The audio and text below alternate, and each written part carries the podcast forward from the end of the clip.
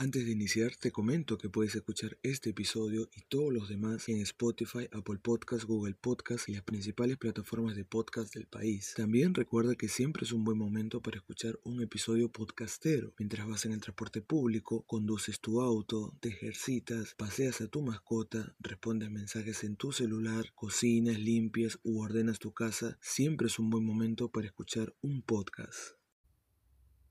Yanira Dávila es probablemente la comunicadora social más vista del país, debido a su presencia en el programa Aprendo en Casa, impulsado en el marco de la pandemia del COVID-19 por el Ministerio de Educación.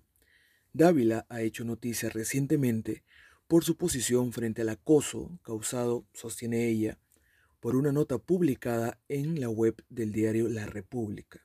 ¿Qué ocurrió? El pasado 7 de agosto, en la madrugada, Dávila escribió en su red social de Twitter, en este momento he dejado de ser de la U, referente a los fuegos artificiales lanzados en todo Lima por hinchas del club universitario para celebrar su aniversario número 96. Tras ello, la web del diario La República publicó una nota titulada Presentadora de Aprendo en Casa, dos puntos. En este momento he dejado de ser de la U. Ya que era clara la indignación de Dávila por lanzar fuegos artificiales en medio de la emergencia sanitaria por el COVID-19. Pero a ella no le gustó, porque no es lo mismo publicar un tweet para sus 6.000 seguidores que enfrentarse a una exposición mayor en una plataforma como La República que tiene millones de seguidores. Además, según Dávila, en la nota web, hoy reemplazada por una nota de disculpa, se insertaron imágenes de sus redes personales privadas reservadas. Así, sin ningún esfuerzo, muchos cibernautas llegaron a sus redes personales y la atacaron aún con mayor ferocidad. Al ver esta avalancha de críticas, Dávila escribió en su Twitter, ¿Por qué el diario La República me ha hecho una nota exponiendo mis redes sociales? ¿Eso es denunciable? se preguntó. Esa desazón tiene dos lecturas. Primero, la noticia radica en que es la comunicadora social más vista del país y tiene una posición firme ante un hecho percibido por prácticamente todos los habitantes de Lima Metropolitana. Ahora, lo segundo es lo controversial. ¿Qué necesidad había de incluir sus redes sociales personales? Ninguna. Allí el error es evidente. Todos los que hemos estudiado periodismo sabemos que no está mal tener una posición. La objetividad no existe. Y de eso ya hemos hablado en este espacio. Lo vemos en informes periodísticos, entrevistas y hasta reseñas.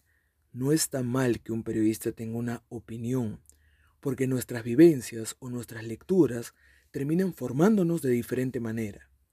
Aquí el hecho es que la periodista, en este caso la comunicadora Dávila, es la noticia. No hablamos de su desempeño ante cámaras, de su trabajo, sino de su opinión expuesta en un portal de lectura masiva.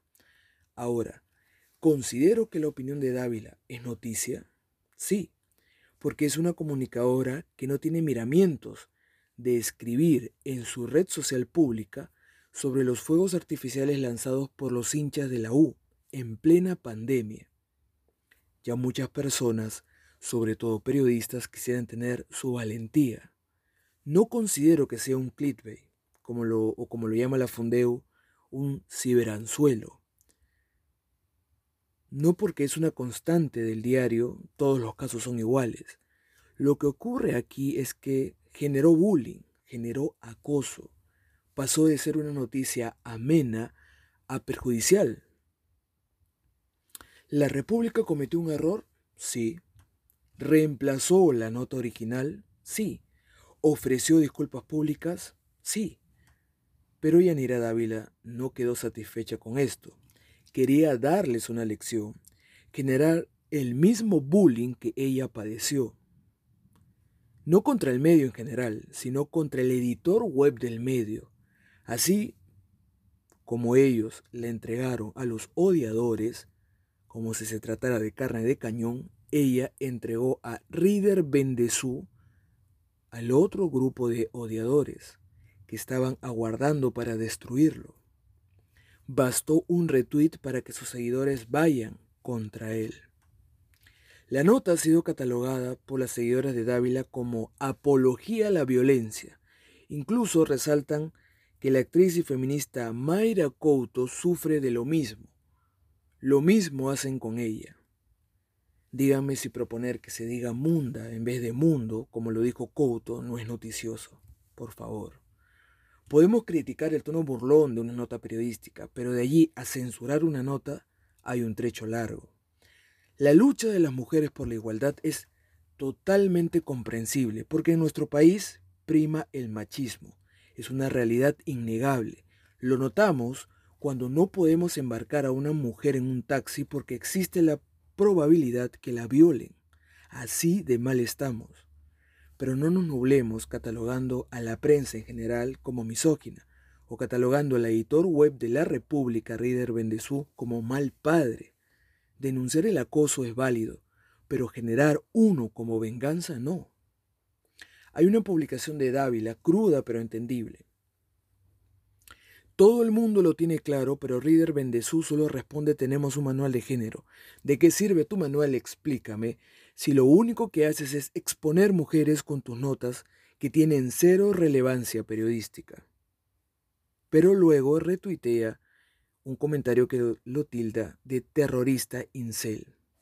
Ya pues, en mi opinión, a Dávila le cayó mal que un comentario menor haya sido noticia, haya generado polémica, sobre todo trabajando actualmente para el Estado y teniendo un rol importante en esta pandemia, transmitiendo un contenido educativo para millones de niños de manera eficaz. Ella se sintió muy expuesta, aunque ahora el expuesto es Bendezú, porque Dávila retuiteó varios mensajes donde se revelaba que Bendezú fue denunciado por acoso por redactoras. Ahora el hostigamiento lo vive él. Bendezú explicó en redes que ha intentado comunicarse por mensajería privada con Dávila para pedirle disculpas por teléfono y no a través de un escrito. Asumió su responsabilidad, ordenó reemplazar la nota original por una de disculpas, se rectificó Ahora él está viviendo en carne propia el cargamontón. ¿Alguien se disculpará con él? No creo. Ahora, ¿por qué no ordena borrar la nota? Sencillo, porque se puede recuperar fácilmente. Por eso siempre es mejor reemplazarlo. Por medio de sus redes, Dávila informó que ha enviado una carta al director del diario y al editor web, hablando sobre este tema y enfatizando que esto la ha puesto en una situación de vulnerabilidad. También sostiene que la conducta del medio puede ser considerada delictiva. Y bueno, esa carta va con copia del Consejo de Prensa Peruano, el Ministerio de la Mujer y Defensoría del Pueblo. Está claro que ella quiere marcar un precedente, y está bien. Aunque hubiera sido mejor marcar precedente por otras cosas, como lo venía haciendo. Incluso hay un tuit publicado por Dávila que en realidad es una captura de pantalla, donde le dicen hija de P, ojalá te violen. Terrible. Lo increíble es que ese mensaje fue escrito por una mujer.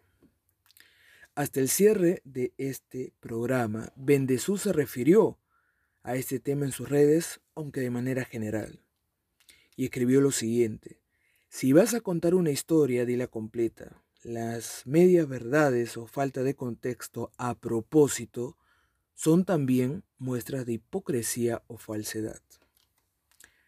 Pronto sabremos la verdad y pronto sabremos cómo termina esta polémica. Esto ha sido todo por hoy. Los invito a suscribirse, darle me gusta, comentar y compartir los programas. Gracias a todos ustedes. Nos reencontramos en otra oportunidad. Buen día para todos.